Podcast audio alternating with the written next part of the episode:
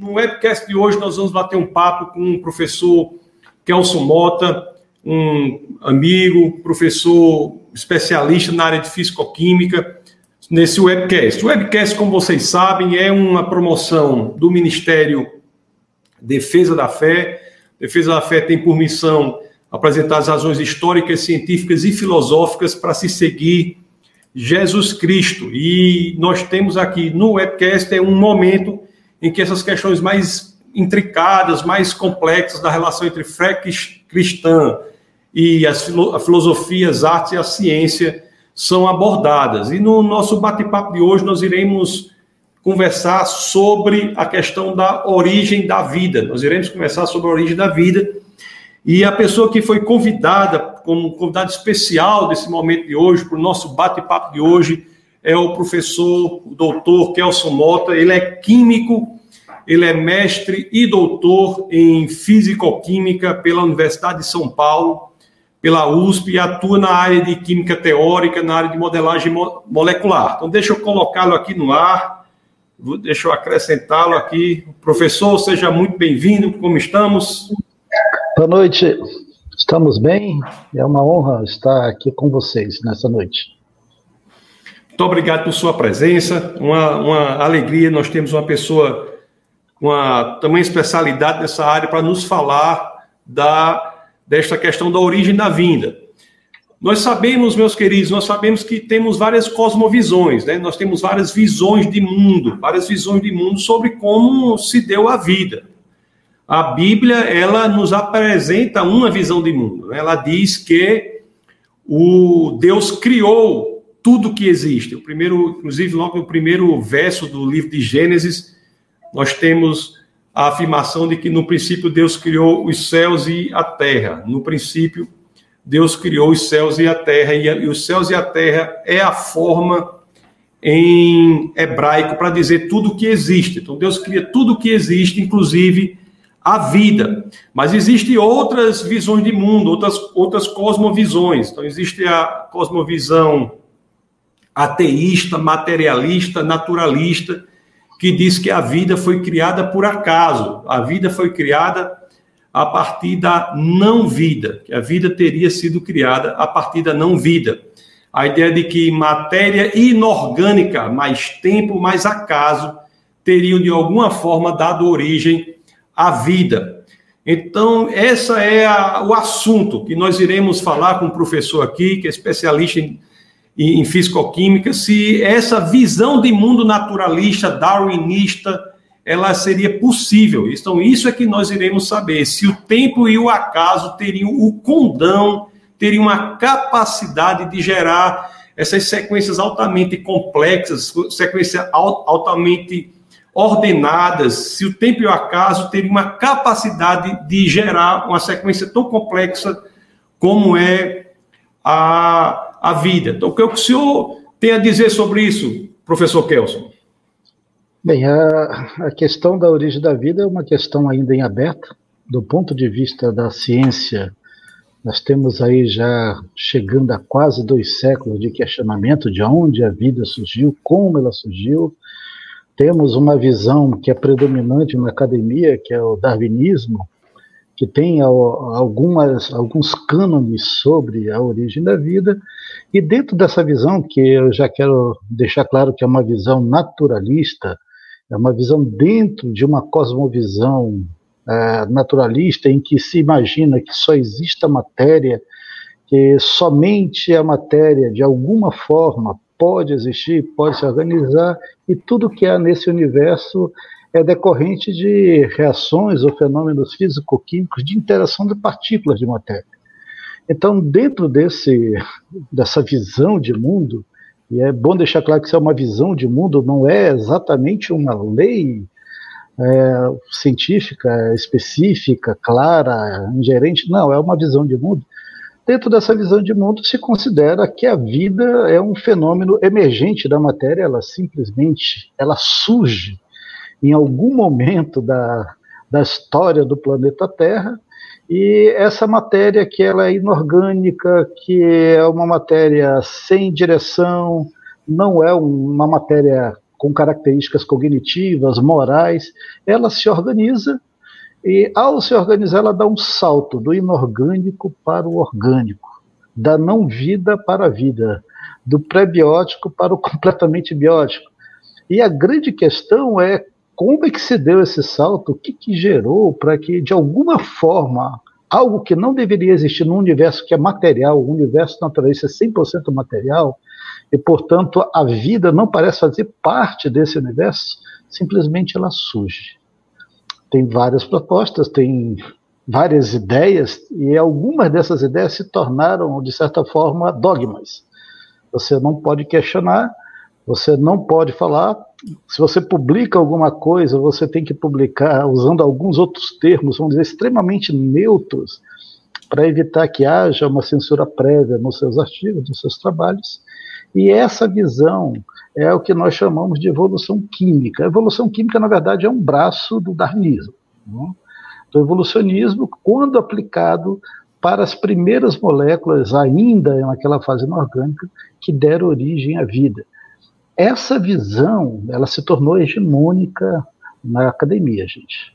Ah, de 150 anos para cá, essa visão foi amadurecendo, e da década de 1940, do século passado até agora, ela se tornou completamente hegemônica.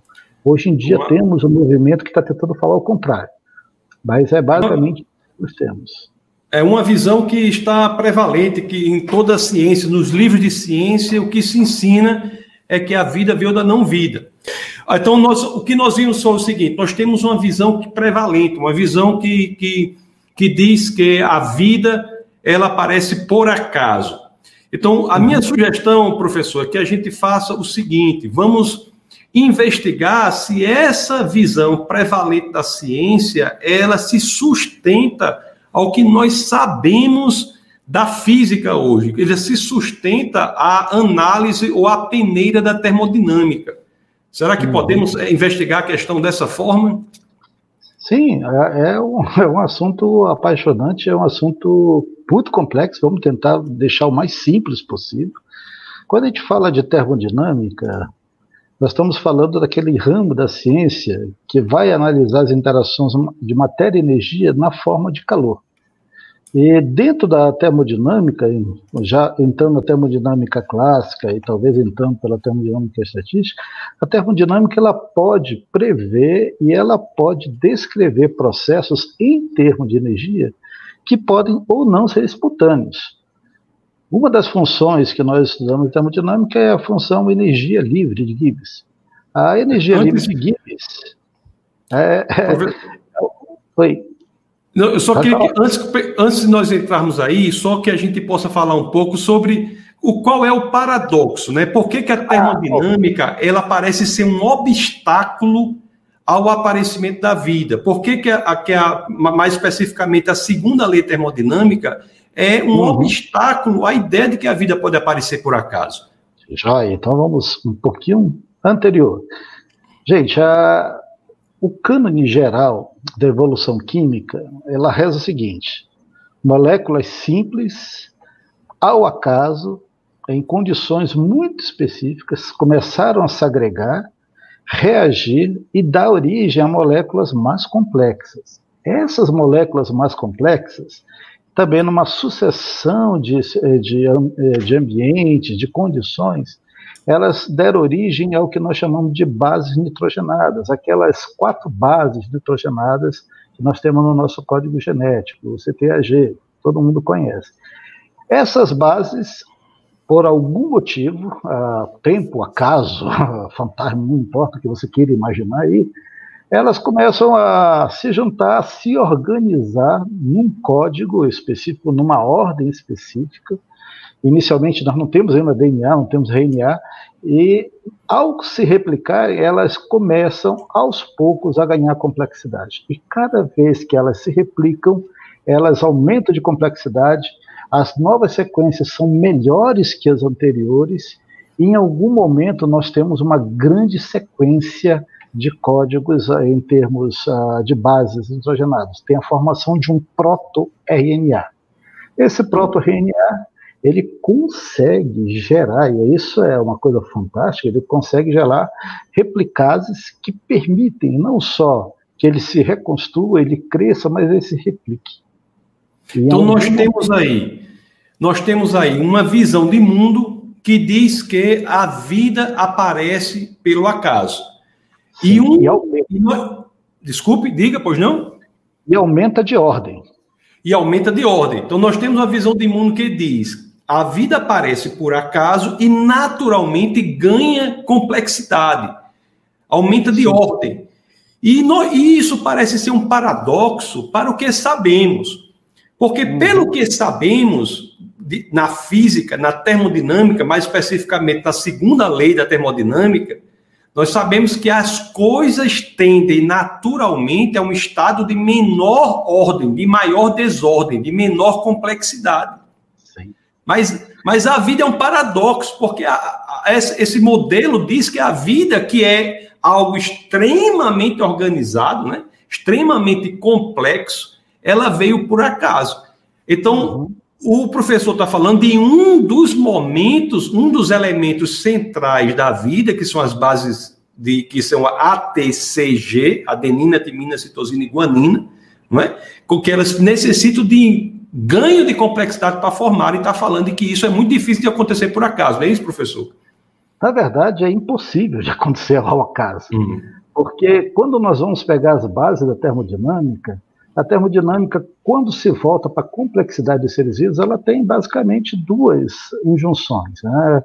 Essas injunções foram escritas e deixadas claras por um cientista muito famoso, que é Erwin Schrödinger, que é de mecânica quântica, que é a minha área, mas que ele escreveu um livro sobre a origem da vida. Então ele vai, de alguma forma, falar sobre termodinâmica e diz assim: olha, eu não consigo entender como é que a vida consegue existir no caos que é o universo material. Por quê? Porque nós sabemos que termodinâmica só tem duas maneiras de nós entendermos esse aumento de desordem. Seres vivos eles podem, de alguma forma, aumentar sua complexidade, aumentar sua ordem. Processos vivos conseguem fazer isso. Mas processos não vivos, eles não podem aumentar a ordem. A ordem vai sempre diminuir. Nesse sentido, processos espontâneos não vivos tendem à desordem. Então, é, é, nós somos só, vivos. É, vi, só o professor o, o, tem um, um muitos conhecem o gato de Schrödinger, né? Que, então, então o, o, cientista Schrödinger ele escreveu um livro que o professor está falando. O livro é O que é Vida, não é isso o livro? Uhum, isso mesmo. Esse livro, esse livro O que é Vida e isso que eu queria lhe perguntar, né? Ele, ele fala desse paradoxo. Interessante que o próprio Schrödinger ele diz que, que a vida a, a vida é como se fosse uma obra-prima da mecânica quântica. Agora nós vamos entender como seria isso possível, professor, se, se, se nós temos aí, conforme você está dizendo, uma tendência à perda de complexidade, como é que nesse universo, nessa, nesse modo de ver, das, ver as coisas, nós poderíamos ter um ganho de complexidade na visão de mundo materialista? Você acha que isso é tem alguma razão, algum... Não, na verdade, Pensa o seguinte: vamos pegar uma folha, né? uma folha de uma hum. árvore. Essa folha cai, seca, entra uma faísca ali e aquela folha pega fogo, é reduzida completamente a cinzas. Né? Então você tem informação de dióxido de carbono, água, algumas cinzas com alguns sais minerais. Essa é a ordem natural. Tá? O que sobrou, o que foi formado dessa reação de combustão é muito mais estável e tem muito mais desordem e tem muito menos complexidade que a folha anteriormente. Porque aí você tem um processo natural, num processo natural em que não entra seres vivos na jogada, tudo vai aumentando o quê? A desordem, vai diminuindo a complexidade.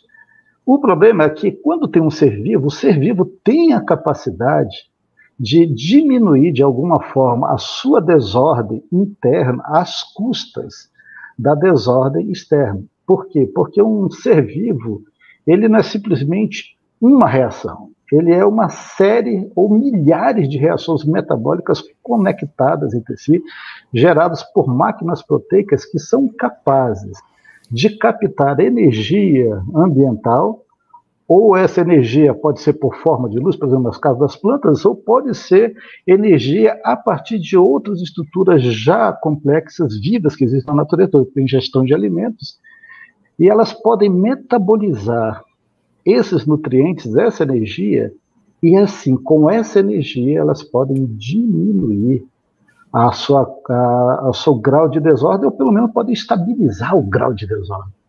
Então, essa é a única explicação que nós temos, é. do ponto de vista termodinâmico.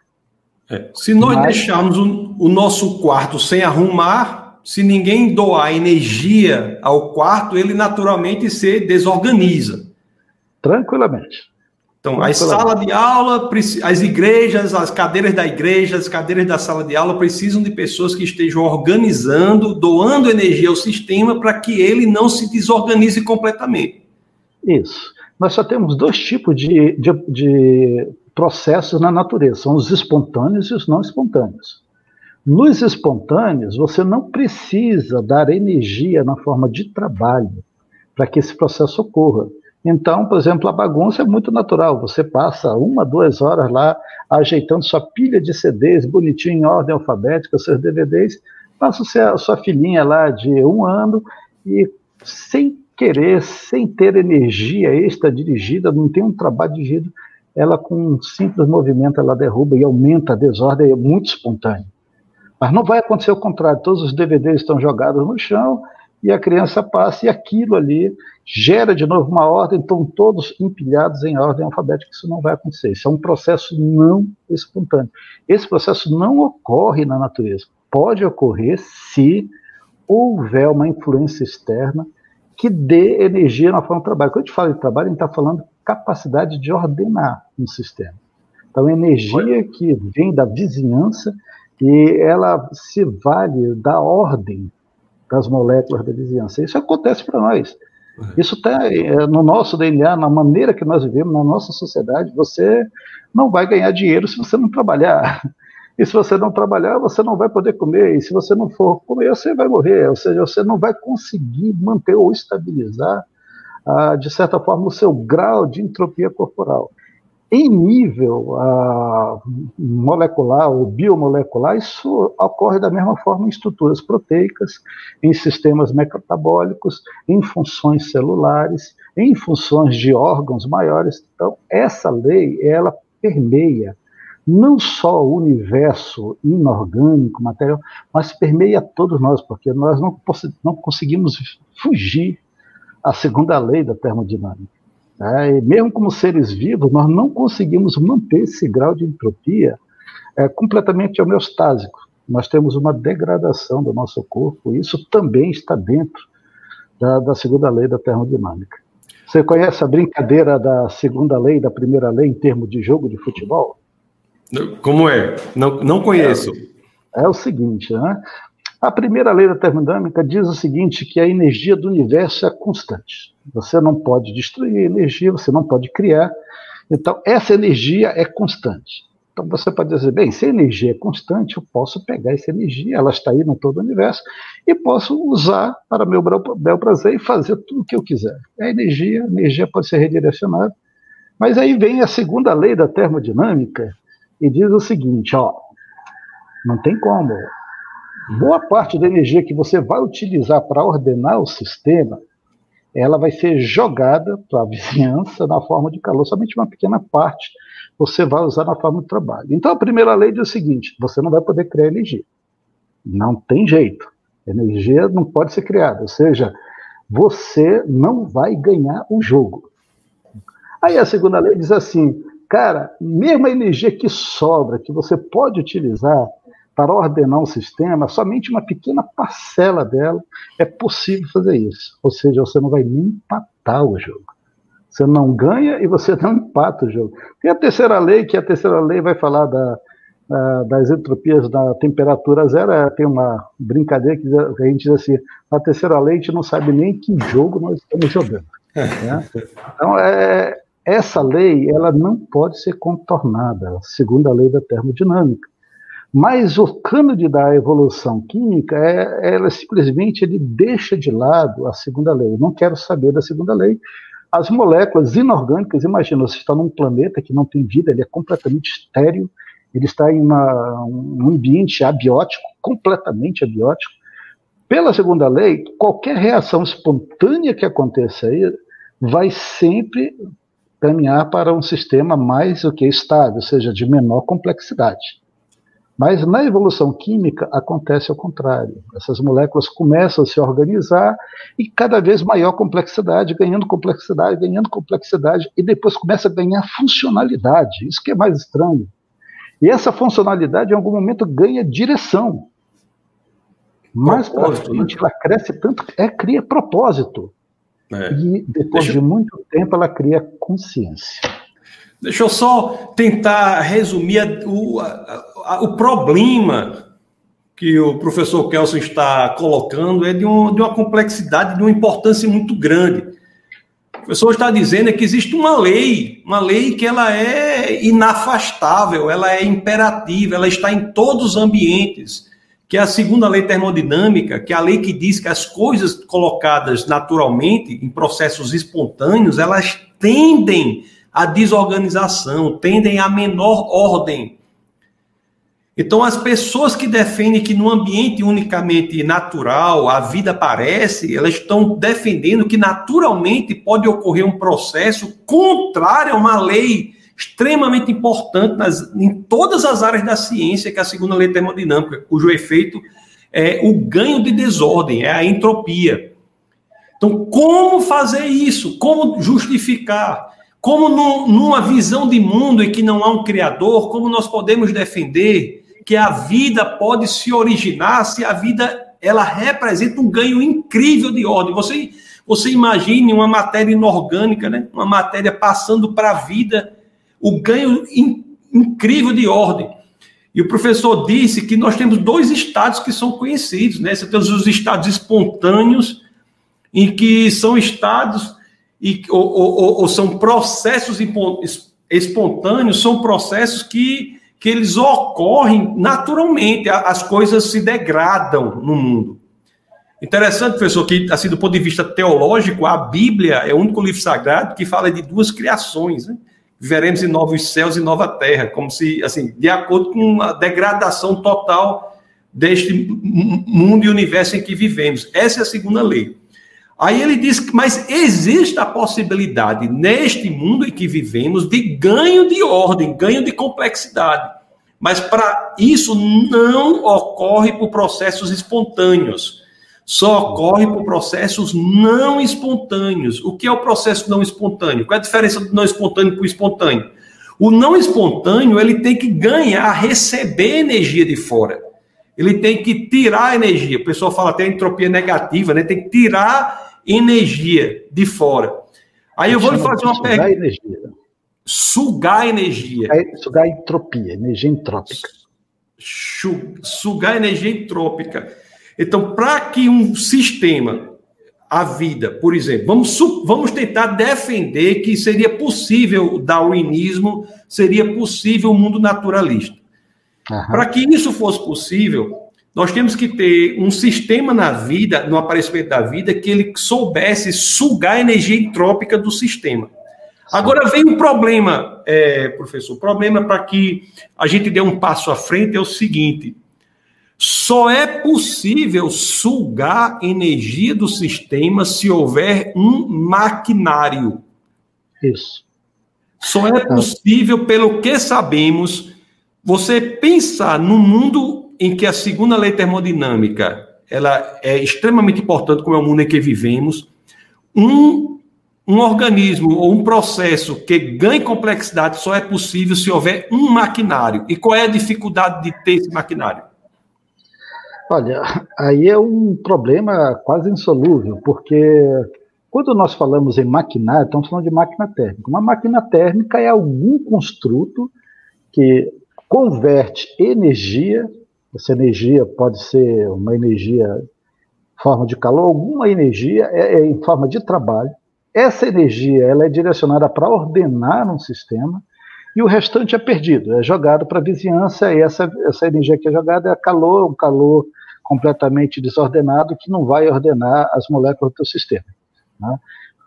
Bem, aí você está falando de uma máquina térmica comum, vamos pensar numa locomotiva, pensar alguma coisa desse gênero, mas imagina que você tem uma máquina que ao receber essa energia de alguma fonte externa, ela trabalha essa energia e essa energia consegue gerar ordem, mas não só ordem, ela consegue aumentar palatinamente a ordem.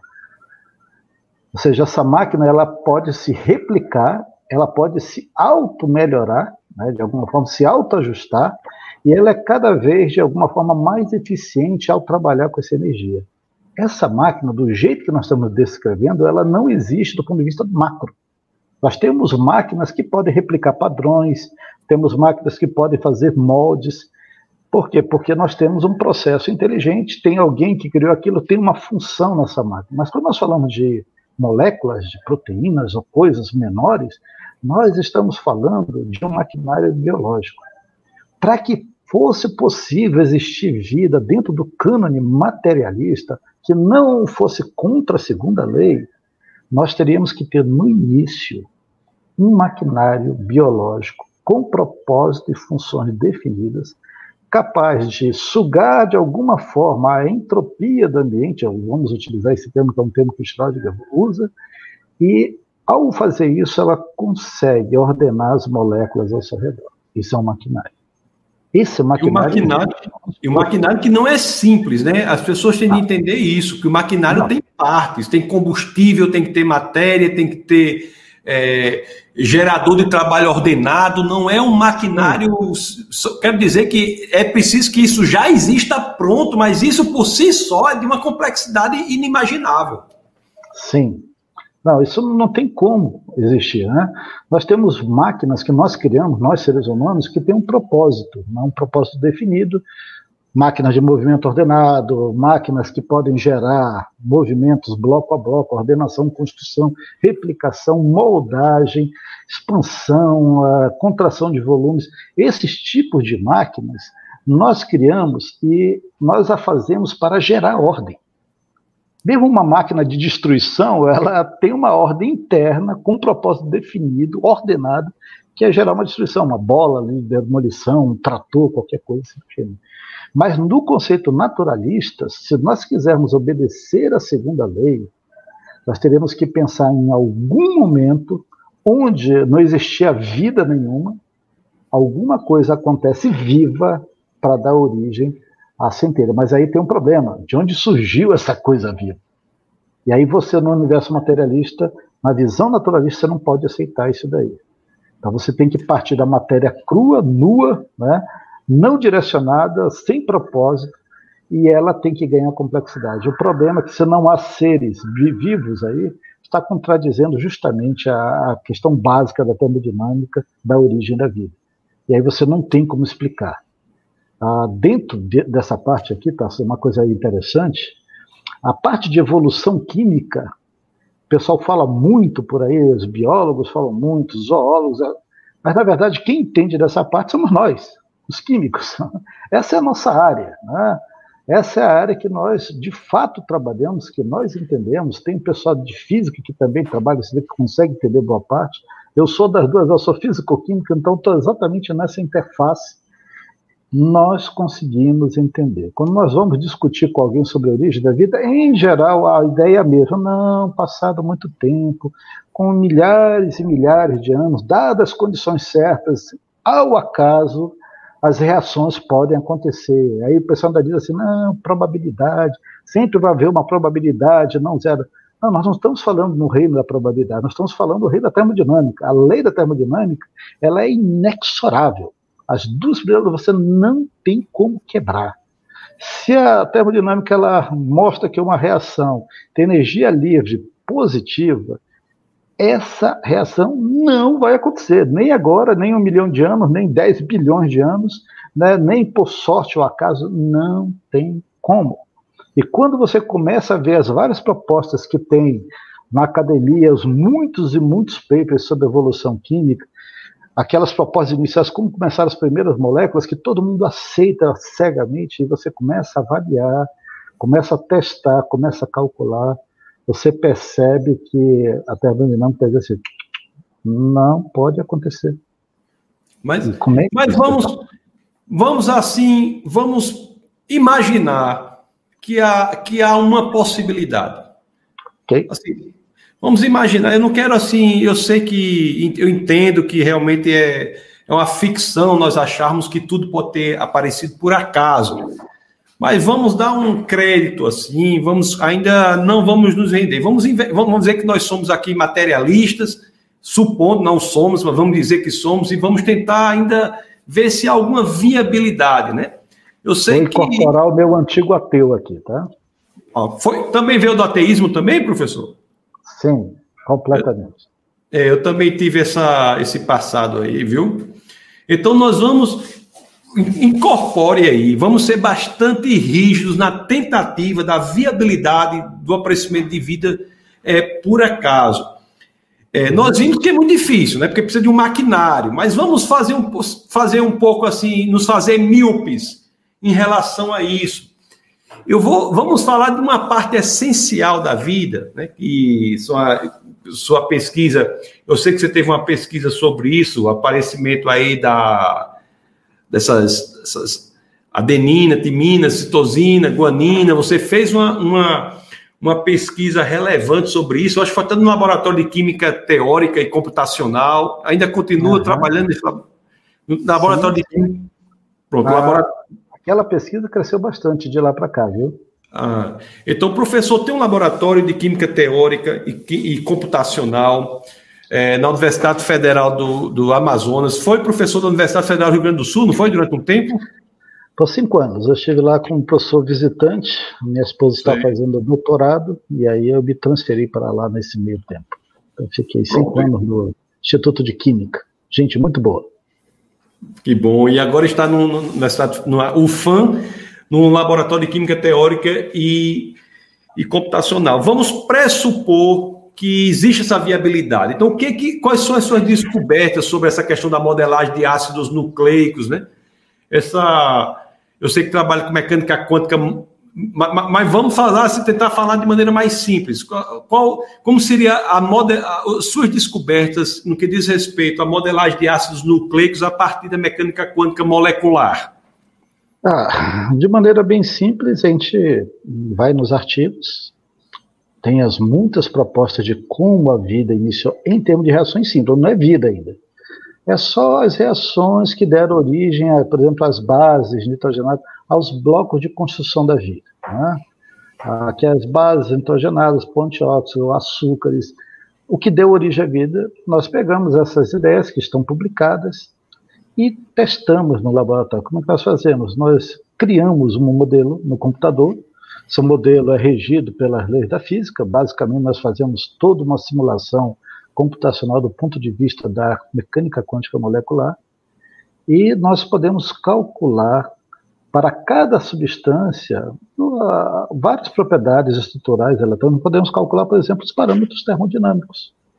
Com os parâmetros termodinâmicos, a gente constrói a reação e podemos calcular o valor global de vários parâmetros, entre eles a capacidade de aumentar ou não a complexidade em termos, por exemplo, de energia livre. E, inicialmente, a gente parte do pressuposto que aquelas reações estão corretas. Tá? O que está ali, que foi publicado, que é do ponto de vista materialista, nós dizemos assim: não, é isso aí, vamos seguir exatamente como está publicado. E vamos ver se dá certo, né? porque se aquilo, aquela proposta de fato é verdadeira, dá certo, nós vamos ter os parâmetros também todos dizendo assim, essas reações são espontâneas. Quando nós começamos a fazer isso daí em 2013, então pegamos as primeiras reações mais simples, com um sistema de modelagem bem simples, aquela palestra de 2014. Era uma primeira abordagem, de lá para cá nós crescemos bastante naquela abordagem, mas mesmo ali numa abordagem simples, ah, você já tinha um delta G positivo, uma boa parte das reações, então, nós chegamos à conclusão que Bem, ou os nossos cálculos estão errados, que é possível. Delta G positivo quer dizer que o processo não é espontâneo. Não é espontâneo. Então, pronto, é. tem delta G positivo, o professor Kelson está dizendo, não pode ter ocorrido por acaso, não é espontâneo. É necessário uhum. que houvesse uma mente, algo por trás, doando energia ao sistema para que ele ocorresse. Pois é, então, da, dos muitos resultados, não vou entrar em nenhum detalhe técnico aqui, nós encontramos uma outra reação que era espontânea, mas essa reação dependia de outras reações anteriores, que dependiam de outras que eram todas impossíveis de ocorrer. É, de lá para cá, nós testamos isso em outros sistemas. Essa, esse mês, um aluno meu está defendendo o mestrado dele justamente numa dessas reações, a, em rotas ciânicas de formação dos primeiros blocos de construção da vida. E os resultados são acachapantes, né? É, ele não ele não é de TDI, não começou com isso daí, hum. e chegou às conclusões que, cara, para existir tem que ter algumas condições. Ele fez a pergunta que você fez para mim, ele disse assim, professor, olha, essa primeira aqui não deu certo, mas eu tenho certeza que eu tem como melhorar essa proposta desses artigos e criar uma nova rota. Então ele propôs uma nova rota, ficou maravilhoso, a reação era possível. Então ele disse assim, ó, oh, pode ter acontecido. Chegamos à conclusão que a, daquele jeito, delta G negativo, tudo espontâneo, é, só tinha um problema, um dos compostos que ele usou para ser espontâneo não pode se formar na Terra, né? só podia aparecer no espaço. Então, ele provou por absurdo que até aquela rota básica não era possível. Mas eu sou agora um ateu, né? eu sou um ateu, quero dizer que aquilo ocorre. Então, para eu pensar nisso daí, para eu contornar a termodinâmica, hum. eu tenho que pensar em tantos cis, tantas condições, que é quase como se fosse um conto de fadas. Porque você diz, bem, olha, essa reação não pode ocorrer porque não tem energia para isso, ela contraria a segunda lei. Então vamos pensar em alguma rota que dê energia. Aí a pessoa começa a pensar raios do Sol energéticos do ponto de vista de ultravioleta, é, talvez energizaram aquilo ali suficiente para vencer essa barreira termodinâmica. Tem gente que diz assim, não, o que aconteceu foi um impacto de um asteroide, esse impacto gerou tanta, tanta energia que viabilizou compostos que normalmente não poderiam acontecer. Tem gente que já disse, não, o que aconteceu foi o seguinte, tem vulcões submersos nos mares antigos, e esses vulcões têm uma fonte constante de energia, então ele conseguiu prover energia, tudo na verdade é o seguinte, para dizer assim, vencemos a barreira da segunda lei. Só que a segunda lei ela não é vencida dessa maneira. Ou ocorre ou não ocorre, você pode fazer o que quiser, aquilo ali vai permanecer. Tem uma pergunta aqui, né? São ah. duas perguntas que colocaram que eu quero já aproveitar, porque a gente está falando da dificuldade aqui do, do, do, do aparecimento das, das bases, bases nitrogenadas, né? Mas vamos supor que as bases já existissem, já houvesse algum tipo de material orgânico. E é interessante que essa pergunta é feita pelo Michael Barbosa, a hipótese de Operin Haldane, né? Tem refutação. E o Vitor Hugo ele faz uma pergunta semelhante também. A teoria de Open e Haldane não poderia explicar essa diminuição de entropia. Eu tenho a impressão que a parte filosófica por trás disso é que já haveria, é, a pressuposição que ele quer dar é que já haveria, é, a vida teria vindo a partir de moléculas, né, que já estariam é, presentes na atmosfera e, uhum. e chegaram à Terra. Agora, antes, antes de, de falar nisso, eu só quero também dizer o seguinte: nós, ao dizermos essas hipóteses e tantas outras, que a vida veio de outro planeta, nós não resolvemos o problema, nós mudamos o problema de problema. planeta. É, se mudou o problema de planeta e, e mudou de maneira muito mais complicadora, porque as condições em outros planetas para eventual aparecimento da vida são muito mais inóspitas, muito mais perigosas do que as condições na Terra. Mas poderia dizer alguma coisa sobre essa hipótese, é, Olha, a, a, teoria de Aparim, Haldane, é, é a ideia da sopa primordial. O que, que você tem? Tem um laguinho é o laguinho de Darwin. Nesse laguinho tem uma série de substâncias, especialmente ácido cianídrico, e ali com várias condições, luz, alguns minerais presentes, carbono, hidrogênio, não pode ter oxigênio, que o negócio dá tudo errado, água e mais algumas coisas, com o passar dos milhares de anos, muitas descargas elétricas nesses muitos milhares de anos, aí você tem um início de evolução química, você tem a formação ali de dímeros e trímeros uh, de ácido cianídrico, esses dímeros, trímeros vão dar origem a alguns complexos, esses complexos vão dar origem a diamino, maleonitrila, a diamino-maleonitrila ela é base para a formação em laboratório, você pode sintetizar ali citosina, uracila uh, e outros ali, então a base. Mas aí você tem que partir de uma série de pressupostos de que isso de fato ocorreu e esse lago ele nunca secou por milhares e milhares de anos. E essas moléculas elas permaneceram estáveis por todo esse tempo, o que é um problema, qualquer um que é de química sabe que comportamento com ácido cianídrico são extremamente voláteis e altamente instáveis eh, na presença de outras substâncias, ou seja, no final das contas, a teoria de Oparin Haldane ela já está quase que desacreditada. Hoje em dia o pessoal evita um pouco é, publicar a, essas ideias, porque porque elas não têm base nem na química e nem na física.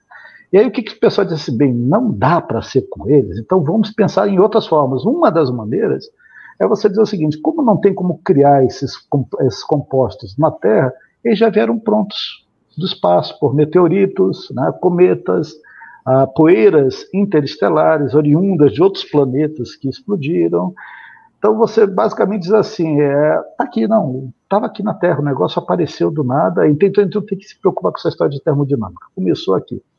Algum, alguns, alguns cientistas que trabalham com essa hipótese, eles dizem assim, não, houve um momento na Terra que havia tanta queda de corpos celestes, ah, foi o que? Acho que Anders, em 1989, Tiba, em 1990, e ele dizia assim, não, esses corpos celestes traziam todos esses compostos de fora, né? e a gente não teria esse problema de pensar nos o que a gente chama de os compostos precursores, que é a ideia de Rodin, de Opari. Ah, o problema é, como você disse, você transfere esse, esse problema para outro planeta, para outro lugar, mas né, tem outra dificuldade, tem a estabilidade desses compostos que viriam desses corpos celestes, como é que eles se manteriam, por exemplo, no espaço que tem um nível de radiação altíssimo, somente perto de estrelas, você não tem como ficar no cosmos, vamos é. dizer, sem proteção nenhuma, e esses compostos se degradariam. Compostos orgânicos é. simples, eles não Marte, Marte aqui não tem campo magnético. Não, não tem como, né? eles não são estáveis em altos níveis de radiação. E se não bastasse isso, quando esses corpos entram na atmosfera, tem um atrito na entrada temperaturas que podem chegar a 3, 4 mil graus Celsius. Então não tem como você ter ah, esse problema. Então o pessoal diz assim, bem, então não dá dessa forma. Tem uma outra maneira, vamos pensar nas fontes hidrotermais. Ah, quem começou com essa ideia foi Takai, em 2006. Essa ideia tem ganhado corpo ah, até agora, tem aumentado.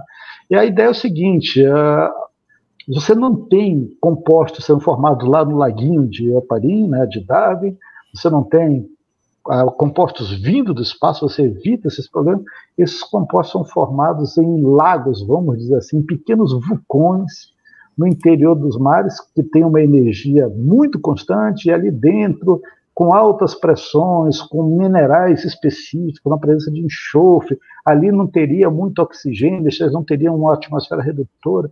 Então, ali sim poderia se criar a esses compostos. Mas aí também tem uma série de dificuldades daí que você teria que considerar que essas fontes termais deveriam ser constantes ao longo de milhares e milhares de anos. As correntes marinhas, basicamente ao longo das eras, não deveriam se modificar. E você ainda teria que ter condições geológicas muito específicas para essas fontes hidrotermais. Quer dizer, no final das contas, você acaba jogando o problema para diante. É? Tem, tem uns caras agora que estão pensando o seguinte: cara, não foi nada disso, não. O que aconteceu foi o seguinte: entraram meteoros com tanta velocidade na nossa atmosfera, e numa época que você não tinha camada de ozônio, não teria talvez uma ionosfera formada, eles conseguiam passar sem tanto atrito, e eles colidiam com a Terra com uma força tão grande né, que geraria uma energia suficiente para vencer todas as barreiras e com os compostos ali formados, que já existiam na Terra, compostos simples, como gases, junto com os minerais né, desses corpos extraterrestres, ali proporcionaria a questão da vida. Na verdade, tudo é o seguinte: nós temos que dar um jeito de evitar a discussão da evolução química em termos simples, porque se nós entrarmos nessa jogada, nós vamos bater direto na segunda lei e aí nós não temos como fazer, como sair dessa camisa de força. Então, a Haldane, Alparim já está fora. Aliás, eu só queria falar uma coisa. Quando eu era ateu, uma das, uh, uma das obras que me chamou a atenção no meu ateísmo, que me levou a discutir o meu ateísmo, em termos acadêmicos, porque em termos teológicos teve outras coisas, foi justamente a origem da vida, a de Alexander Alparim quando eu fiz química biológica na, na, minha universidade, isso daí na década de 1989, eu imagino, 1990, faz muito tempo, acho que 89, um dos meus professores de química biológica nos obrigou a ler a obra clássica de Alparin, e ele era um darwinista convicto, e nós tínhamos que explicar o aparecimento ali da vida a partir do, esquema de Alparin, as, as protoplasmas, né, aquelas ah, quase que geleias, e eu lembro que quando eu li aquilo, eu achei aquilo tão esquisito, e eu comecei a perder a fé na ideia de darwinismo. Eu lembro que eu fui conversar com ele e a resposta que ele me deu, eu disse, olha, está muito, pessoal, isso aqui não faz sentido. O que nós entendemos de química tem que ter pelo menos umas 50 condições diferentes para aceitar esse modelo de aparelho. E a resposta dele é assim, não discuta, aceite, é isso, não tem outra coisa melhor. Anos depois eu percebi que ele está dizendo assim é aceite, né? Venha à frente, aceite essa teoria, como em algumas vezes de aceite a Cristo. Era um salto de fé o que ele estava impedindo. É, e outra coisa, é e outra coisa interessante é que as pessoas acham que se por alguma eles tentam a todo custo acharem uma forma irracional de, de terem as bases nitrogenadas formadas mas acontece que, vamos dizer que você tem as bases, bases nitrogenadas formadas, os outros passos não são, não são dados. Quer dizer, da, da, formação de base nitrogenada para a formação de sequências de bases nitrogenadas é um, é um passo também transponível. Não só o passo, é uma coisa que foge à razão.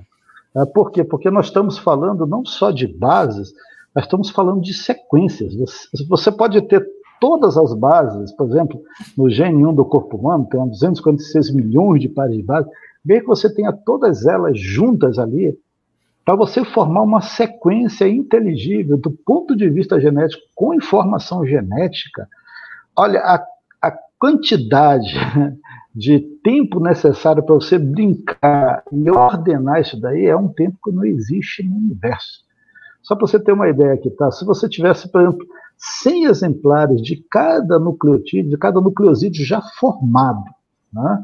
Você, você tem 400, 100 de cada um deles, a probabilidade relativa para surgir uma sequência específica qualquer a partir dessa coleção desordenada é um número absurdo.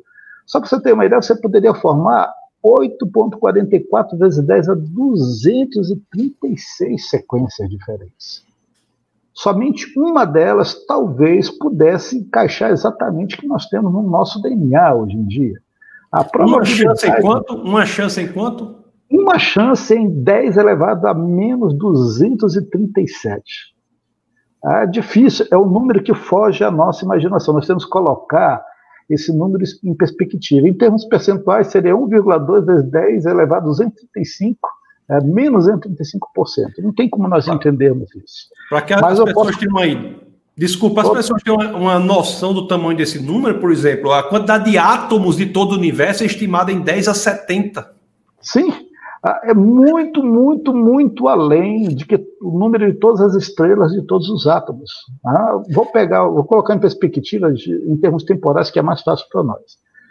Ah, nós achamos, tem no modelo padrão aí, que a Terra, o universo tenha por volta de 15 bilhões de anos. Olha, 15 bilhões de anos, transformado em segundos, isso daí é da ordem de 10 a 18 segundos. Mas 10 a 18 não é nada comparado a 10 elevado a 236, né, que é a chance do evento ocorrer ali. Então, vamos pensar isso daí em nanosegundos. Se você pegar o tempo da Terra, 15 bilhões de anos, transformar em nanosegundos, isso dá 10 elevado a 26 nanosegundos. Não é muita coisa em termos de ordem matemática. Então, vamos pensar o seguinte: você está tentando reordenar essa sequência, só tem 400 ali nucleosídeos. Você está tentando reordenar e chegar numa sequência específica ao acaso. Você precisaria, eh, para que esse evento ocorresse, você teria que ter 10 elevado a 210 tentativas de formação a cada nanosegundo, desde que o universo foi criado, para talvez aleatoriamente chegar nessa sequência. Isso é tão insano, tão louco, que não tem como a mente aceitar. Se você aceita, isso você tem que aceitar por fé. Se você acha que isso ocorre aleatoriamente, você está aceitando isso por fé. Você não é diferente de um fanático. Você está jogando ah. fora você entende química, física, matemática, biologia, probabilidade. Esqueça tudo isso, aceite por fé, é uma fé irracional. É, e na área de estatísticas e probabilidades, nós temos o princípio de Borel, né, que diz que uma chance em 10 elevado a 50 é probabilidade para ser considerada como zero, né? Impossibilidade. É, tem... Só tem uma. Desculpe, diga. Depois eu quero lhe passar uma pergunta. Então, nós temos uma pergunta aqui. Aqueles que quiserem fazer perguntas, vão colocando nos comentários. Nós temos uma pergunta aqui que tem a ver com, imagino, com uma crítica que se faz. A pergunta do Vitor Hugo é assim: mas o maquinário não poderia ser algum tipo de raio?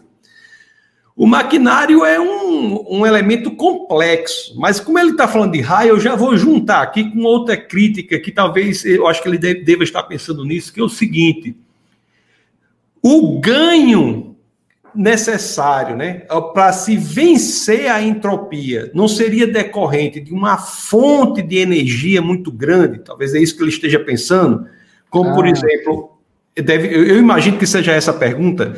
Quer dizer, nós não, o maquinário, eu sei que ele não está pensando que o raio é o maquinário, que o maquinário é um elemento complexo, com vários elementos em si complexos que são unidos.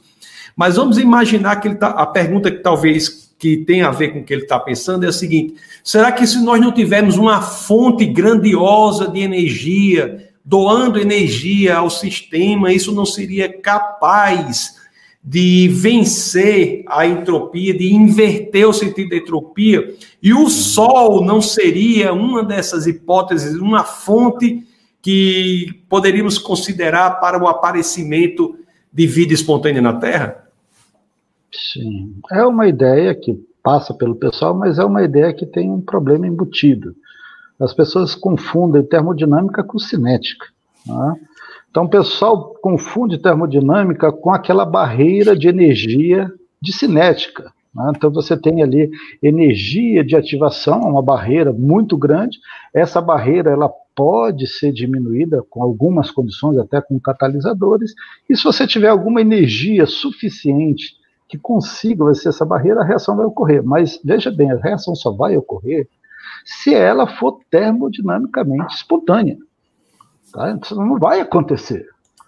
Não, não dá para confundir uma coisa com a outra. Então o pessoal imagina que energia sozinha resolve o problema. Você tem uma locomotiva e do lado você tem uma tonelada de carvão. Você deixa a tonelada de carvão do lado da locomotiva. A locomotiva vai andar? Não, não vai andar. Por quê? Porque essa energia que está armazenada ali na forma de carvão, ela tem que ser processada. E para ela ser processada e, de alguma forma, a energia na forma de trabalho ser utilizada, e utilizar para realizar trabalho é, útil, ordenado, precisa de maquinário. Então, a energia por si só não resolve, porque se ela resolvesse por si só, nós já tínhamos resolvido essa questão da origem da vida há uns 60 anos atrás. O pessoal sabe que não é isso. Ah, então, é história para boi dormir. O pessoal a gosta máquina, de... é, a máquina não é, não se confunde com o combustível da máquina, não é isso? Não, não e tem pior, né? O pessoal confunde também com a ideia de tamanho. Mas, professor, o universo é tão grande, tão grande. Será que em algum lugar do universo isso não poderia ter acontecido? Então é a mesma coisa assim, tem a locomotiva lá, e tem todo o universo com carvão para todo lado. Será que em algum momento um carvão não pode ter caído dentro da locomotiva, ter se incendiado, ter feito a locomotiva andar sem ter o maquinista ali e o negócio deu certo? Porque se tem carvão infinito, Por que, que algum carvão não pode ter gerado essa energia? Então a pessoa está confundindo probabilidade com localidade. E é muito comum é, é, essas ideias. E interessante, nos livros de biologia tem coisas mais graves, porque o pessoal pega as reações, por exemplo, em biologia, principalmente as reações metabólicas, você vai encontrar lá no livro de biologia assim, delta G padrão negativo. E muitos livros assim, viu, isso daqui ocorre espontaneamente, essa reação ocorre espontaneamente, portanto, né, isso ocorre na natureza. Mas aí a pessoa não entende o que ela está escrevendo, não entende o que ela está tá, tá ali, é, é, vamos dizer, tentando passar. Porque quando ela coloca delta G padrão, esse delta G padrão não é o delta G da reação, é o delta G do equilíbrio da reação. Você está no sistema orgânico esse sistema ali biológico, ele é homeostásico, ele mantém as suas condições ali em equilíbrio, e ali dentro, quando você pega o delta G padrão, você vai ter um delta G negativo, diz assim, naquele equilíbrio, dentro daquele sistema biológico, você vai ter mais produtos do que reagentes naquele sentido. Então, aquel, aquela reação é possível dentro daquele equilíbrio. Saiu daquele equilíbrio, acabou aquele caso, você está vivo, cheio de equilíbrios homeostásicos no seu corpo, você morre. Em questão de minutos, toda uma cascata metabólica ela é desencadeada e todo esse equilíbrio ele é retirado, ele é quebrado. Você começa a se degradar numa velocidade impressionante. Então, se você pensar isso só em termos de energia, energia como sendo o necessário, então nós seríamos plantinhas, né? só ficaríamos na frente do sol e aquilo cresceria, mas mesmo assim você precisa, mesmo como planta, você não vive só do sol, você precisa de outros elementos, gás carbônico, você precisa de minerais do solo para poder crescer. Então você precisa de um maquinário para metabolizar, para processar isso daí. Outra coisa, a quantidade de energia que seria necessária para formar uma só sequência de DNA não é pouca coisa, não. Né? Não, não, cara, é muita coisa. É, é, é, muita coisa, é, é energia que é superior à quantidade que nós temos no Sol. Né? Então o pessoal pensa assim, não, a energia, tendo energia suficiente, nós vamos poder formar é, qualquer coisa. Mas, mas, não é verdade. Nós temos uma taxa de, radia de radiação solar para o nosso planeta que ela é muito constante, o pessoal sabe essa taxa, essa taxa está na, na faixa ali de 1.300 watts, né? então é, isso aí para cada metro quadrado. Se você for pensar isso daí, por exemplo, naquele laguinho ali de, de Darwin, você teria que ter algumas considerações. Primeiro, que para formar uma sequência específica ali, uma sequência qualquer, na verdade, perdão, não é específica, qualquer, você teria que ter mais ou menos 9,3 anos de radiação ininterrupta, dirigida, né, sem que nada se perdesse aqui. Então você precisaria disso. Esse ambiente dessa radiação teria que ser muito específico, teria que ter um equilíbrio térmico muito controlado, teria que ter, estamos falando de metro quadrado de radiação por metro, então vamos pensar num metro quadrado. Nesse sistema você não teria que ter nenhum outro componente químico, além daqueles que podem gerar essas reações você não poderia formar absolutamente nada, e no final das contas, né, você ia precisar de uma quantidade de energia na faixa de 246, 10 a 246 quilocalorias. Gente, é, é tão grande, é tão grande que se nós pegarmos a quantidade de energia que é liberada pelo Sol para nós, daí é, seria necessário alguma coisa né, superior a 15 bilhões de anos. A energia total que o Sol exara para a Terra é na faixa de 2,92 vezes 10 a 33 quilocalorias por 15 bilhões de anos. Aí está falando que seria necessário 10 elevado a 248 quilocalorias. É... Kelson, a energia, a energia do Sol e juntamente com a energia dos outros planetas, que dos, das outras estrelas que irradiam energia para a Terra, para o planeta Terra. Essa energia, na sua opinião, por si só, né, que já é um absurdo, sem um maquinário, mas ela seria suficiente para a formação de uma sequência de DNA, mesmo se considerarmos aí um universo com 14,7 e 15 bilhões de anos? Não tem. Nós não temos isso daí. Isso que a gente está dizendo que a energia é a única coisa necessária para vencer a barreira entrópica. Mas vamos dizer que tem essa energia necessária. não é só energia, a gente teria que ter uma série de condições para que essa energia pudesse, de alguma forma, ser utilizada em trabalho ordenado para replicar todos esses compostos numa sequência ordenada. É uma quantidade absurda. Agora, quando você tem, por exemplo, uma sequência de DNA formada, já completamente ordenada, você não precisa de tanta energia, por exemplo, para quebrá-la ali. Né? Você não precisa de muita energia para juntar pequenas sequências de DNA em engenharia genética. Nós estamos falando de começar do zero. E é esse é o problema, e é esse problema que não se quer. O que, que acontece hoje em dia? Você tira essa história de Haldane, Oparinho, o pessoal já vai direto, por exemplo, o RNA hoje. Ninguém quer saber lá de como formou bases, né, purina, né? tira essa história de lado. Vamos considerar que já já estava tudo formado e aquelas coisas começaram a se autorreplicar em proto-sequências, sequências melhores, sequências mais evoluídas. E como é que sequências que são formadas de compostos inorgânicos que não têm direcionalidade, não têm moralidade, não têm consciência, de repente ela começa a se dirigir para um alvo maior da sua autocomplexidade, seu auto-ordenamento. Então, se eu sou completamente ateu, eu sou completamente materialista, e tudo que existe é matéria e interação entre a matéria, como é que essa matéria me gerou, eu aqui, que é o Mota, completamente ordenado e pior, tendo consciência do absurdo que é eu, como matéria, pensar sobre a matéria.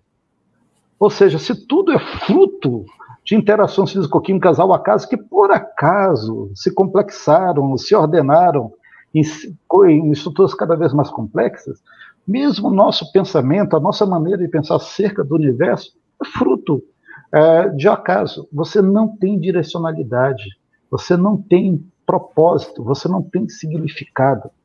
E aí, se você está nessa, olha aí, você está me assistindo, você está num problema muito grave, você está numa crise existencial terrível, porque você está pensando em algo que você não poderia pensar. E o que você está pensando nisso não tem sentido, porque você é só matéria. Você veio de uma explosão qualquer e por, por acaso e tempo gerou você, ou seja, os seus pensamentos são frutos de uma natureza caótica do universo. Você pensa que está pensando, mas na verdade você está apenas reagindo. Isso não faz sentido nem para mim, não faz sentido nenhum. Existe também um, um, uma questão que as pessoas pensam que se você der tempo suficiente para o processo, tudo pode ocorrer, mas não, não é assim, não é? probabilidade estatística é diferente de dimensionalidade, não é isso? De, de dimensionalidade. Completamente. Então, assim, há uma, há uma confusão muito grande entre as pessoas que eles acham que se eu der tempo suficiente, tudo pode ocorrer. Não é assim, né? Tem até, se você der tempo, tempo, você pode dar tempo suficiente para a humanidade, ela nunca vai, vai conseguir pular até Marte. Não, não tem como.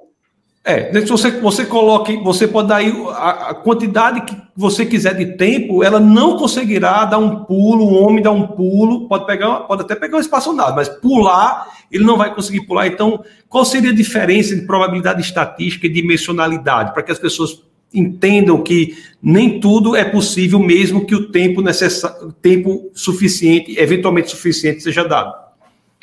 Vamos pegar um exemplo, exemplo do cubo de Rubik. Então, aquele cubinho que o pessoal gira. Ah, ali naquele cubinho você tem cerca de 4,2 milhões de combinações. É bastante, né? Se você for girando aquilo ao acaso, por exemplo, você colocar um macaco brincando com um cubo de Rubik, ele tem 4,2 milhões de sequências possíveis para fazer até encontrar aquele que ele resolve o cubo. Mas o pessoal entende a, a probabilidade, tempo e dimensionalidade do seguinte: olha, ele tem 4,2 milhões de sequências. Se ele tiver tempo suficiente, ele vai, ó, ele mexe aqui e fez uma sequência. Quando ele fez a próxima, ele eliminou a anterior. Tá? E aí ele vai passando o tempo, ele vai eliminando as sequências, aí vai diminuindo, diminuindo, diminuindo, até que chega o dia do evento. Isso é você confundir.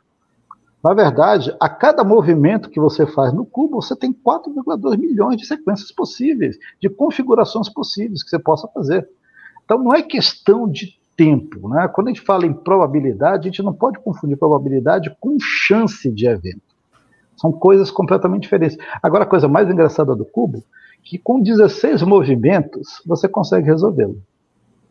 Mas para você usar 16 movimentos para resolver um cubo, você tem que saber como o cubo se comporta, como é a mudança entre os eixos, e aí você tem que ter direcionalidade. Aí sim, a direcionalidade você pode modificar as probabilidades, mas direcionalidade é coisa de ser vivo, e ser vivo inteligente. Então não vai acontecer. Não rola isso daí, né? Tem de ter um plano, um planejamento, um propósito, tem que ter uma, uma direção para que se vença a probabilidade. Sim, é, a história que você falou de pular a marcha é, é, mais ou menos isso daí.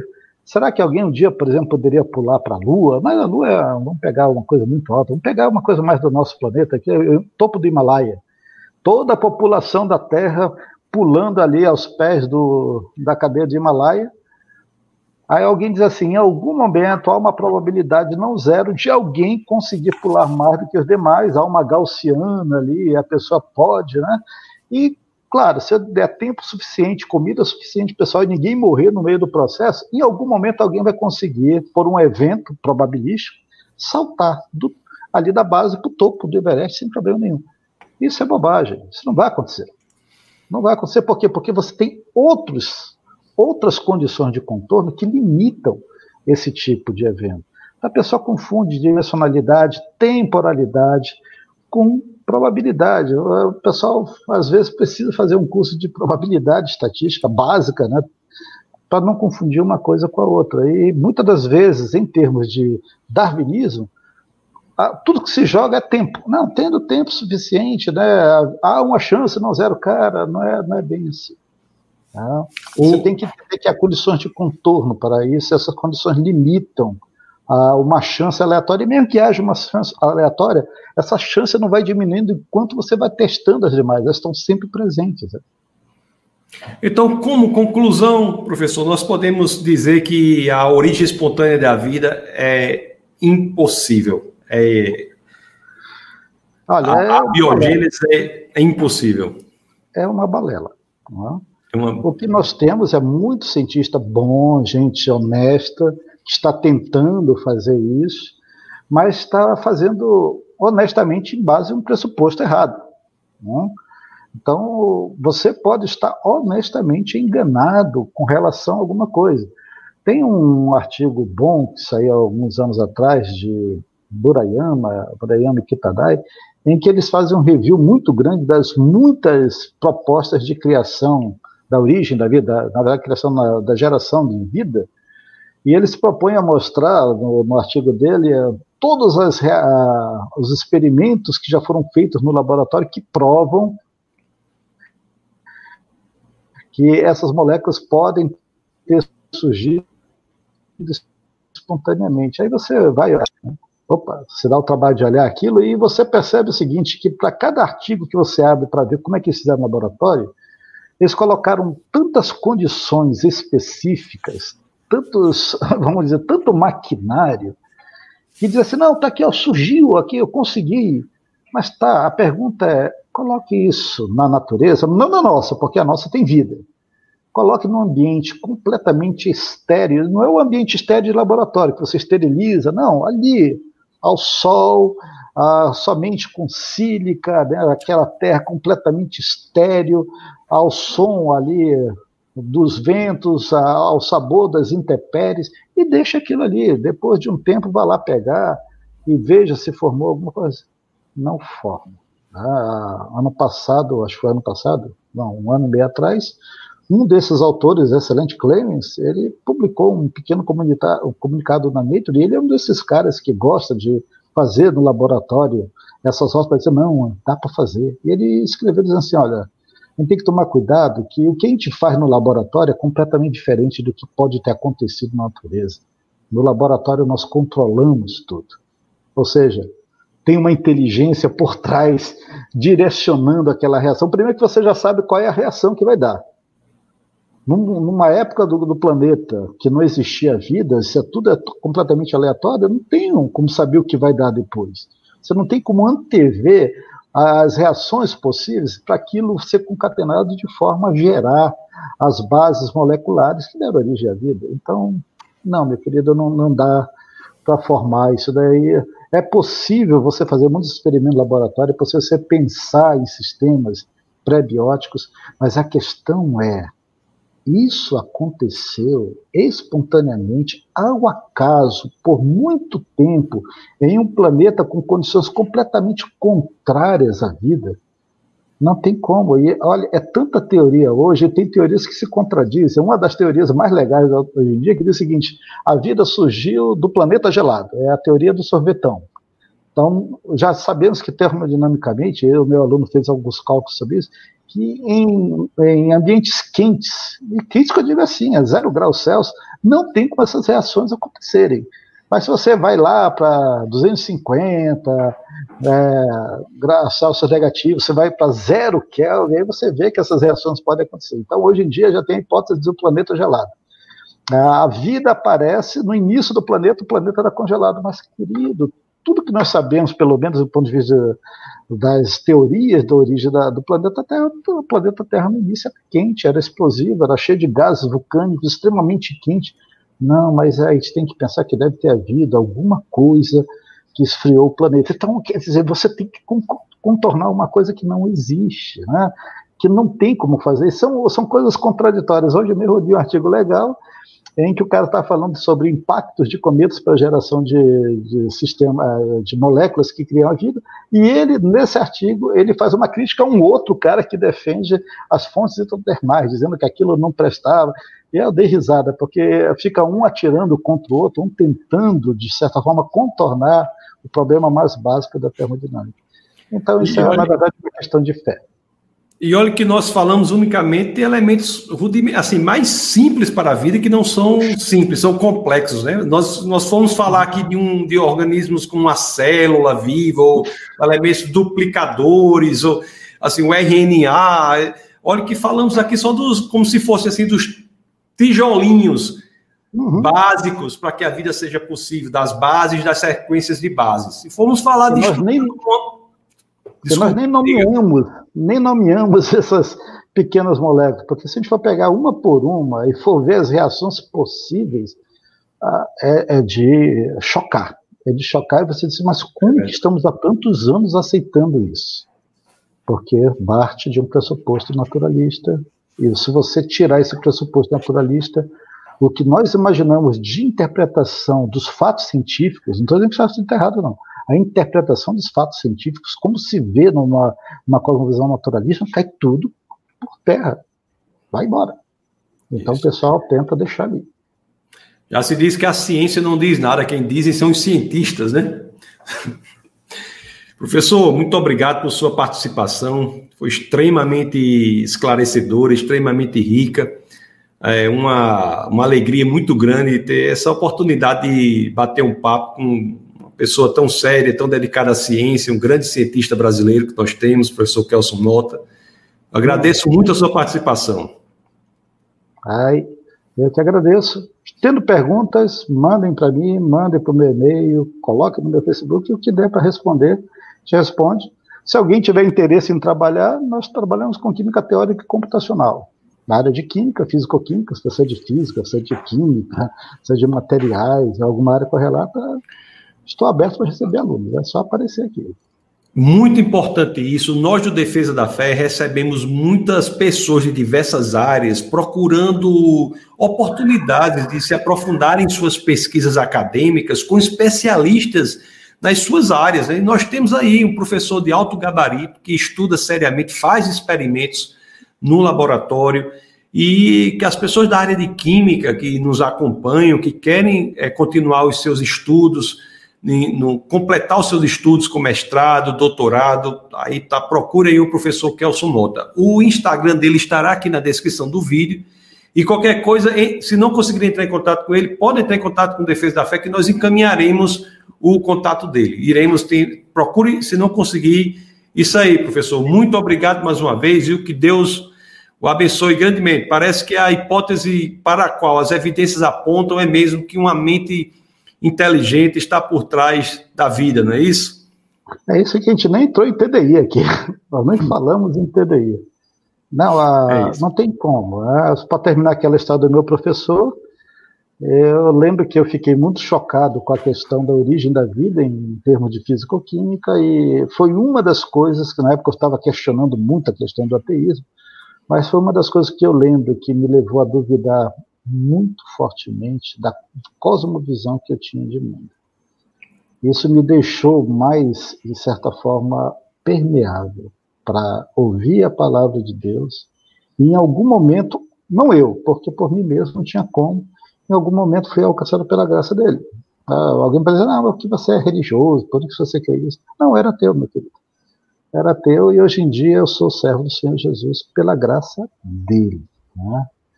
Mas a ciência me ajudou nisso. A ciência me ajudou a acabar com o meu ateísmo. A boa limpa, ciência, limpa, a ciência limpa os obstáculos né, que separam o homem, o homem do evangelho, né? Limpa, limpa os obstáculos. Professor, mais uma vez agradeço, viu? Deus o abençoe e manteremos contato aí. Que, que vou, vou, vamos encaminhar alguns, alguns alunos para aí, viu? Deus abençoe grandemente, professor. Um grande abraço. Meus queridos, vocês que me nos ouvem por aqui, né? Vocês viram aí o professor Kelson Mota, um homem de Deus, um, um grande cientista, investigador na área de química, na área de relação de mecânica quântica, é, biologia, uma área muito nova, essa área em que a mecânica quântica e a biologia estão se interconectando, e tem um professor aí que é um pesquisador de ponta. Então, se você é da, dessa área e pretende aprofundar seus estudos, entre em contato com ele, pode entrar em contato conosco também, com Defesa da Fé, que nós encaminharemos o contato para ele. Então, o, o webcast é proibido não pensar, é um, um, oferecimento do Defesa da Fé, né, do Ministério Defesa da Fé, todas as quintas-feiras. Nós estaremos aqui, se assim aprover o Senhor, para debater sobre essas questões profundas né, da relação da fé cristã com, as, com, a filosofia, com as ciências e as artes. Então, você é o nosso convidado para divulgar isso.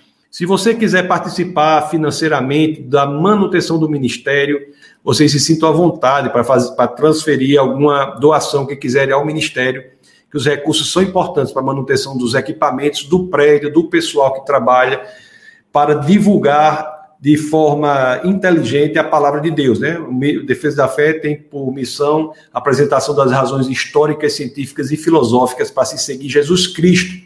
E é, de fato, um, um, uma dedicação né, das pessoas que fazem o Defesa da Fé para que a palavra de Deus seja transmitida de forma inteligente, articulada para povos que também são povos não alcançados, né? Que são pessoas que estão nas universidades, pessoas que estão em, elementos de, de liderança, muitos com capacidade de influenciar pessoas, mas estão enganadas por uma cosmovisão ateísta, materialista, naturalista, que entendemos que é falsa. Nós saímos da evidência para o cristianismo, e é isso que é feito. Então, vocês são convidados a participarem. É, nós temos aqui muitas pessoas que estão colocando aqui, agradecendo a participação. O Maxwell disse muito bom, realmente a participação do professor Kelson foi fantástica. A Lu Salmazi diz muito bom também. O, o Haroldo Guerreiro, parabenizo o Kelson, eu também parabenizo o professor pela atuação. O, o Haroldo Teru diz muito bom, saudade da física. A física é fácil matar a saudade da física, vamos voltar a estudar física. Elizabeth diz muito bom, e o Michael diz muito obrigado pela, pela contribuição. Eu realmente, muito obrigado a todos vocês também pela pela audiência. Nós do Defesa da Fé, nós temos vídeos sempre, vários vídeos durante a semana. Toda quinta-feira é o webcast e toda terça-feira, às 21 horas, tem um curso bíblico chamado A Bíblia de Gênesis a Apocalipse. Então, terça-feira, às 21 horas, o curso bíblico aqui nesse mesmo canal. Também temos vídeos ao vivo na transmissão da, do culto de domingo, domingo às 18 horas, tem a transmissão. Eu, em uma igreja em que eu sirvo como é, pastor e atualmente estamos na exposição do Evangelho de São João. Então, domingo às 18 horas, vocês são convidados a, a se conectarem também.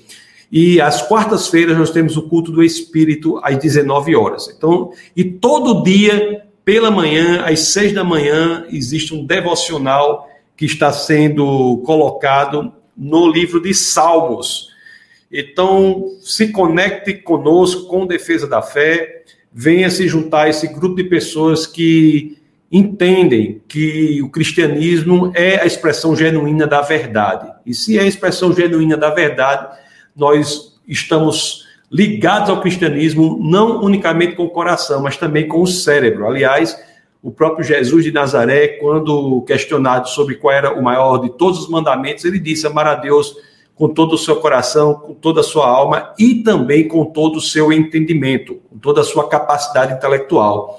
Deus, ele se mostra a nós, né, pela revelação da natureza. A revelação da natureza é uma forma de Deus se apresentar. Inclusive na carta é, aos, aos romanos, né, romanos, nós temos a expressão de que pelas coisas criadas, pelas coisas criadas, nós temos acesso a algumas características de Deus. Então a ciência nada mais é do que investigar isso. A ciência nada mais é do que se debruçar sobre a revelação de Deus, o que a teologia chama teologia natural. Então nós temos a convicção realmente, não é não é uma dúvida, é a convicção de que o estudo leva para o mesmo lugar em que a teologia estava. Inclusive, convido você para a próxima quinta-feira, nós iremos bater um papo sobre a questão de dinossauros com um uma pessoa que é especialista na área, o Everton, que é especialista na área, iremos bater um papo com ele sobre os dinossauros. E na outra quinta, que é dia 20 de agosto, será o webcast será dará lugar para um evento do Café Consciência. E será o Café Consciência será sobre Deus e o universo. Nós iremos ver como se correlacionam né, as escrituras com a teoria do Big Bang, se correlacionam as escrituras com o, a forma como o universo é estruturado e como tudo isso aponta para a causa do universo, uma causa que é não espacial, imaterial, atemporal, extremamente poderosa, extremamente inteligente e possivelmente pessoal, de acordo com o que a ciência diz. Então, nós iremos ver como a ciência aponta para as mesmas características de Deus que já estão há pelo menos três dezenas de séculos nas escrituras, naquela que é uma frase revolucionadora da visão de mundo científica, que no princípio, Deus criou os céus e a terra. Nós iremos falar sobre isso, estão convidados, já marque nas suas agendas. Então, muito obrigado a todos vocês. Eu vou aqui me despedir, vou, vou encerrar aqui. Pessoas estão é, agradecendo muito, professor Kelson, ao programa. É muito bom ver cristãos que buscam pensar. É, Elaine, e de fato o cristianismo é assim, não é para ser visto de outra forma, né? As, as grandes universidades foram criadas, inclusive, como escolas cristãs. Harvard, Princeton, Yale, Cambridge, Oxford, foram todas criadas como escolas cristãs. Então, o pensamento faz parte do exercício cristão, né? A Lu diz muito, fiquei muito feliz por participar, felicidade, alegria nossa por sua participação. O Maxwell é formado em física e gostei demais, que bom. Então, pessoas aqui, tem muitas pessoas aqui agradecendo. Sidney diz: dou graças a Deus por essa live, realmente. É, o Tiago diz: glória a Deus por sua bondade, gerando salvação para todos, sem exceção. É, o Deus possibilita né, a, a salvação para todos aqueles que assim creiam. Então, enfim, muito obrigado a todos vocês. Que Deus abençoe a todos. Estou aqui me, me desconectando. O André, o André diz: essa live fica gravada? Sim, é, André, ela vai ficar gravada no defesadafé.tv. Defesadafé.tv. Você entra lá e terá acesso a essa e as outras mais. Inclusive, lá tem uma playlist sobre apologética cristã, em que muitos, muitos dos assuntos que correlacionam a fé e, e, a ciência, a fé e a razão são abordados. E tem o, o, evento que eu já falei, Café com Ciência, né? Que é a próxima edição, será assim, que é a edição, que é o episódio 2, 2020, é dia 20 de agosto, sobre fé e razão. Ok? Boa noite a todos. Boa noite, Olímpio. Olímpio, boa noite a todos que, que colocaram os comentários aqui. Não tive como colocar todos aqui, mas foram muitos comentários. Então, Deus abençoe a todos vocês e até a próxima oportunidade. Forte abraço.